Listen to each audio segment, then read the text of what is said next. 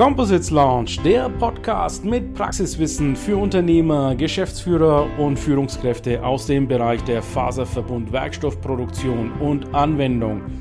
Wir präsentieren dir regelmäßig Innovationen und anwendungsspezifisches Know-how, das deine Leichtbau- und Festigkeitsanforderungen löst. Präsentiert von deinem Host Ilkay Özgesolu aus Bayreuth.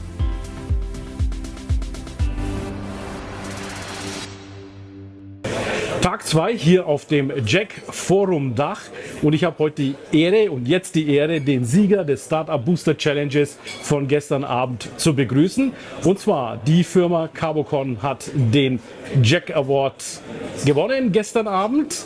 Und die Juliana Wagner, Technical Manager der Carbocon, hat den überreicht bekommen, weil sie auch den genialen Pitch gemacht hat. Wie fühlt man sich nach so einem Preis? Zu gewinnen ist immer schön und es war doch ein sehr aufregender Tag gestern und dann mit so einer schönen Nachricht zu schließen ist doch wirklich äh, ein schönes Gefühl. Also habt ihr gestern auch entsprechend feiern können? Es gab doch so ein, zwei Gläschen Wasser. Ein, zwei Gläschen Wasser, ganz genau.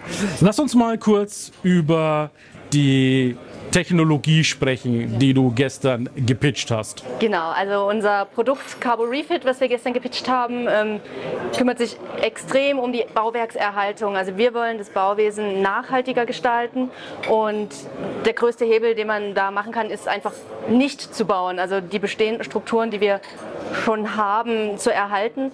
Und unser Produkt Carbo Refit knüpft dort an. Also wir haben als Grundtechnologie carbonbewehrten Beton äh, und können mit sehr, sehr dünnen Schichten auf die Oberfläche von, ähm, von bereits existierenden Gebäuden gehen und können dort ähm, mit einer dünnen Carbonfaser bewehrten Betonschicht, das äh, basiert auf einem Carbongitter, was dort in Feinbeton eingelegt wird, die Bauwerke wirklich verstärken, dass sie im Nachhinein sogar mehr Last tragen können als, als vorher. Juliane, heute Morgen Schocknachricht mhm. im LinkedIn-Feed. Wirtschaftstv schreibt, die Baumaterialien, die Kosten und die Preise explodieren derzeit. Wie stehst du dazu? Ja, also für uns ist das super, ähm, wenn wir Gebäude erhalten können. Das ist auch für den Bauherrn immer eine gute Nachricht. Muss er nicht neu bauen, er muss nur unser Produkt einbauen, aber muss eben nicht für die komplette neue Struktur ähm, die teuren Materialien einkaufen. Das heißt, die, die Baumaterialien, die Kosten können steigen, ist aber irrelevant, weil wir haben hier jetzt Möglichkeiten, Technologien geschaffen, alte Substanz abzugraden genau. äh, und, und einen neuen Zweck zuzuführen. Ja, genau. Also das hat nicht nur den monetären Vorteil, sondern auch ideell. Wir können ja wirklich auch denkmalgeschützte Strukturen ja erhalten, CO2 einsparen. Das sind ja auch Themen, die in Zukunft immer größer werden. Ja.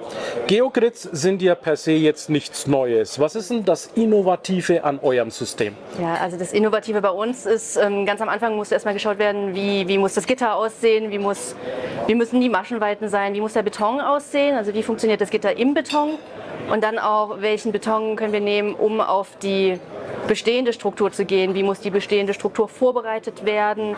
Äh, wie funktioniert der Verbund zum neuen Produkt? Genau, und äh, da müssen wir auch sehr auf die Qualitätssicherung achten. Mhm. Wenn du vom Beton sprichst, ist das ja sehr stark anwendungsorientiert. Yeah. Ähm, was, auf was muss der Anwender dabei achten? Welche Anwendungstechnik muss er da verwenden? Genau, also wir haben Firmen, die speziell geschult sind. Also nur diese Firmen dürfen das Produkt verwenden. Ähm, das sind meistens Firmen, die eh schon in der Bauwerksinstandsetzung unterwegs sind. Ähm, die haben meistens schon ihre Spritzmaschine. Also der Beton wird ähm, an die Oberfläche gespritzt. Da gibt es eine spezielle Düse für, für unseren Beton. Ähm, die Firmen werden geschult und dann können die da sehr schnell unser Material auch einbauen. Achso, ihr habt also auch ein Schulungszentrum, wo ihr die Anwender dann einladet und dann es ihnen entsprechend zeigt und einweist. Genau, meistens gehen wir vor Ort zu den Firmen, das ist für die einfacher, da können sie ja. mehr Mitarbeiter reinsetzen. Ähm, die werden einen Tag geschult, einen Tag gibt es eine theoretische Prüfung, einen Tag eine praktische Prüfung und ähm, dann gibt es ein Zertifikat und dann können die Firmen dieses Verfahren auch anwenden. Und wenn man schon mal bei dem Stichwort Anwendung ist, wie sieht die Anwendung bei euch in der Fabrik aus, in eurem Betrieb aus? Wie werden diese Geogrids hergestellt? Wie nennt man diese Anwendung? Genau, also wir selber stellen die Gitter nicht her. Wir sind ähm, mit Partnern äh, verknüpft. Wir haben Verträge mit Partnern, die die Gitter herstellen.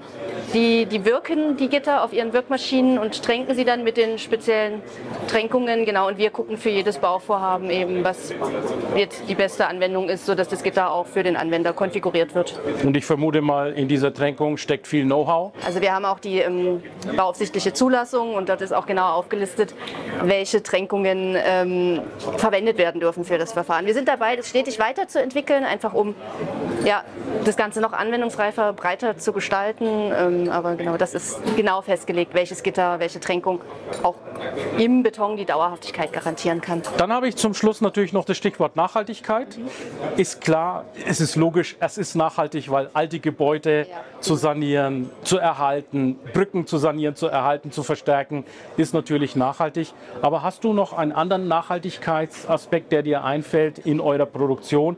Weil häufig ist ja die Kritik bei Kompositen, dass man sagt, okay, sie mögen vielleicht in der Anwendung nachhaltig sein, aber in der Produktion wird zum Beispiel der CO2-Footprint zu sehr belastet. Ja. Wir wissen ja, dass die Bauindustrie leider einer der höchsten ja. ja, CO2-Verursacher dieser Welt ist. Ja, ja genau. Ähm, also wie die Firmen ihre Produktion gestalten, da reden wir nicht rein. Ähm, aber es gibt ja die sogenannten EPDs, also die wirklich ja auch die, ähm, den Umweltimpact der Herstellung des Produktes ähm, deklarieren. Das heißt, man kann für jedes Projekt dann auch rechnen, ähm, inklusive des Gitters, wie hoch der Impact der CO2-Ausstoß, die äh, Ressourcenschonbarkeit ähm, des, des, Produktes ist. Und ähm, verglichen mit zum Beispiel dem Abriss eines bestehenden Gebäudes und dem Neubau dieses Gebäudes können wir wirklich bis zu 92 Prozent Ressourcen sparen und ähm, bis zu 63 Prozent CO2. Und ich denke, das, das, sind gute Zahlen. Ja, vielen Dank, Juliane. Hast du noch irgendwas, äh, was du unserer LinkedIn-Community mitgeben möchtest auf den Weg? Ja, sehr gerne. Also wir freuen uns über jeden, der sich für unser Produkt, für unser Verfahren interessiert. Wir freuen uns über Menschen, die mit uns arbeiten wollen äh, und über jeden, der wirklich unsere Vision äh, Erhalt statt Abriss verbreitet. Und wir sind bereit für viele weitere neue Projekte. Wie kann man dich oder euren Vertrieb erreichen? Äh, wir haben die Seite carborefit.de, carbocon.de. Äh, gerne da oder vielleicht können wir auch unter dem Beitrag einfach die E-Mail-Adresse verlinken. Können wir gerne machen. Genau. Vielen Dank, sagt Juliana Wagner von der Firma Carbocon. Super, danke schön. Der Composites Launch Podcast gefällt dir? Dann empfehle diesen bitte weiter. Du willst noch mehr Tipps zu Composites oder Sichtbarkeit in LinkedIn? Vernetze dich mit Ilkay Özki Solo auf LinkedIn und trete der exklusiven LinkedIn-Gruppe Composites Launch bei. Dort wirst du dich mit Gleichgesinnten über die neuesten Technologietrends austauschen. Tschüss und auf Wiedersehen.